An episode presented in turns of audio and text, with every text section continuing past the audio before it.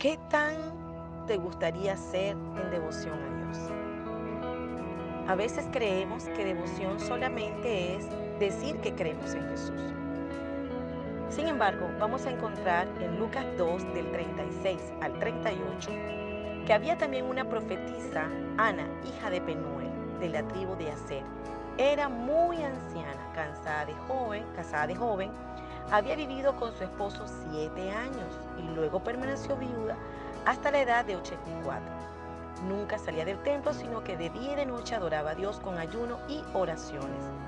Llegando en ese mismo momento, Ana dio gracias y comenzó a hablar del niño a todos los que esperaban la redención de Jerusalén. Ella, en su devoción con el Señor, en su comunicación, en su relación íntima, Dios le había revelado que iba a conocer a Jesús. Jesús era un bebé y ella vio cuando el bebé pues lo trajeron y comenzó a hablar de este bebé. Yo creo que todo lo de Ana está escrito en estos versículos. Ahí toda la referencia que se hace de ella en la Biblia está ahí pero es suficiente para dar un pequeño esbozo de su carácter y devoción de Dios. Parece que la gracia permeaba en la vida de esta mujer. Ella se casó, pero después de que su esposo murió se dedicó el resto de su vida a Dios. El suyo fue un servicio de muchos años. A la edad de 84 años, esta vida seguía estando constantemente en el templo. No había decidido, bueno, ya tengo 84 años, me voy a jubilar, voy a hacer esto. No, dice que ella permanecía en el templo. Puede que haya vivido dentro de los límites del templo o quizá que viviera cerca, sencillamente pasaba la mayoría de su tiempo en la iglesia. Bueno, se había casado, no había tenido hijos. Entonces era una mujer pues estaba totalmente dedicada al Señor, ¿verdad? A, compartir. Yo creo que cuando tú tienes esa relación íntima, tú no quieres más nada sino permanecer en la presencia del Padre. No sé cuántas veces te ha pasado eso. A mí me ha pasado muchísimas veces.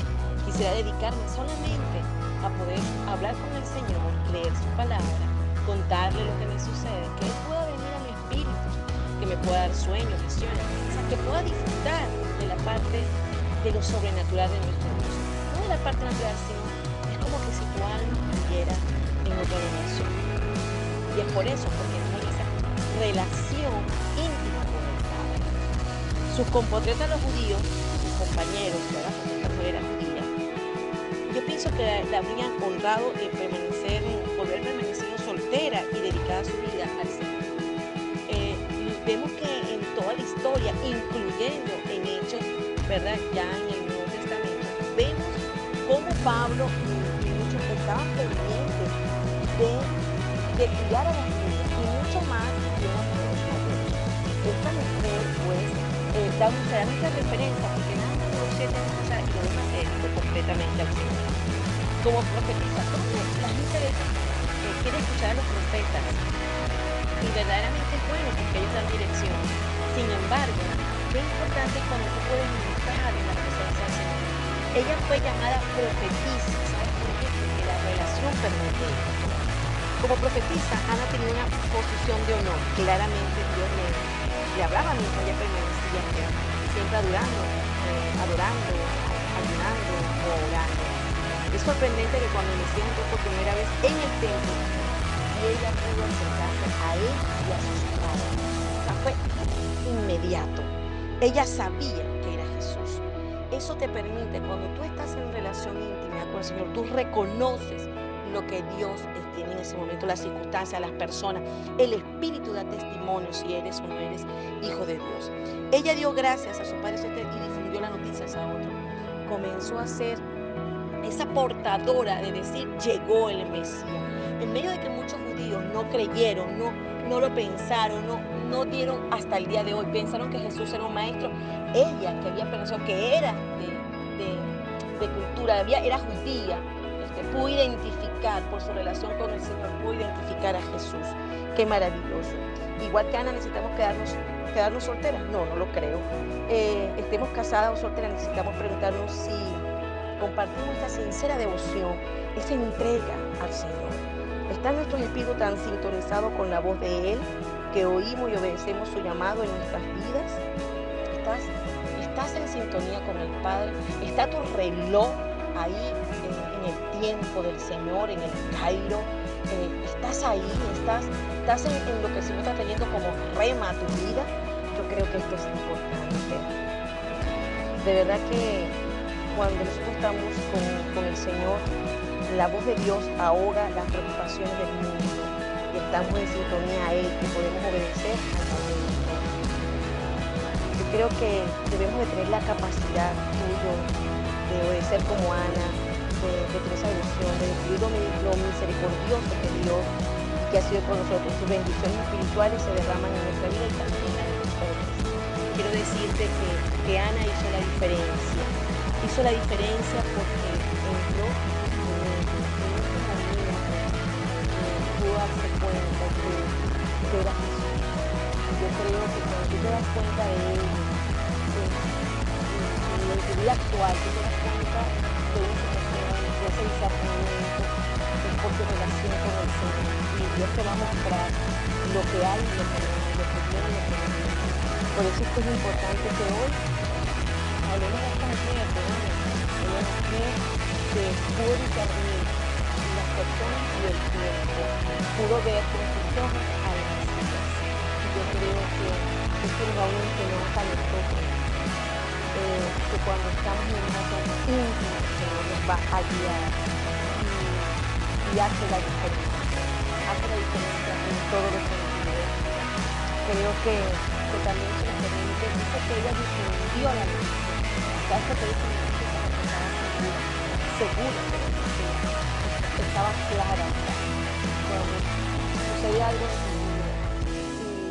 y, y hay una circunstancia, hay una identificación cuando conoces a alguien que es de Dios, que viene con una misión. Tú puedes difundir a otros, ella o él es de Dios, porque en tu relación íntima el Señor te da en tu espíritu confirmación del mismo.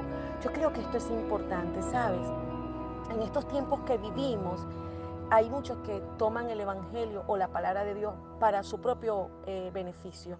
Pero cuando nosotros estamos en sintonía, cuando tú estás alineado eh, en el espíritu a Dios, Él te va a decir, este, o ella, o él, o ellos están alineados al Padre y vinieron con un propósito, vinieron con una visión.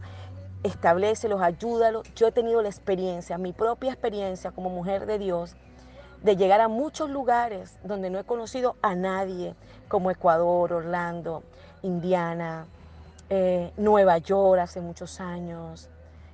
Eh, me acuerdo una vez en un crucero, donde no le estaba diciendo a la gente, mira, yo soy cristiana, no, y la gente me decía, te voy a decir algo, y, y yo le decía sí, y me dijo, sabes, eh, Dios me lo reveló a mi espíritu y me dijo que hiciera esto. Y yo creo que nosotros debemos estar totalmente en sintonía yo creo que llegó la hora de hacer cambios en nuestra vida.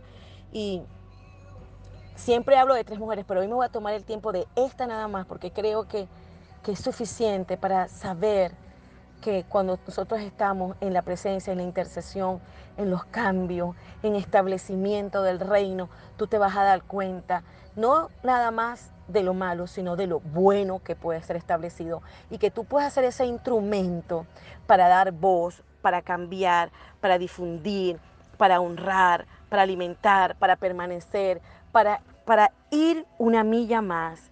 Quiero decirte que es maravilloso. Me encanta cuando dice el capítulo, el versículo 38, dice, Ana dio gracias a Dios y comenzó a hablar del niño a todos los que esperaban la redención de Jerusalén. Yo creo que no hay más nada que decir esta mujer estaba conectada y se dio cuenta inmediatamente de los cambios que Dios estaba haciendo y que había establecido para este tiempo. Había traído el Mesías y en medio de que nadie lo reconocía, ella lo pudo reconocer. ¿Reconoces tú hoy qué está pasando en este momento? ¿Qué es lo que se está moviendo? Hoy es un buen día para comenzar a estar conectados y alineados de una manera profunda con nuestro Señor. Bendiciones.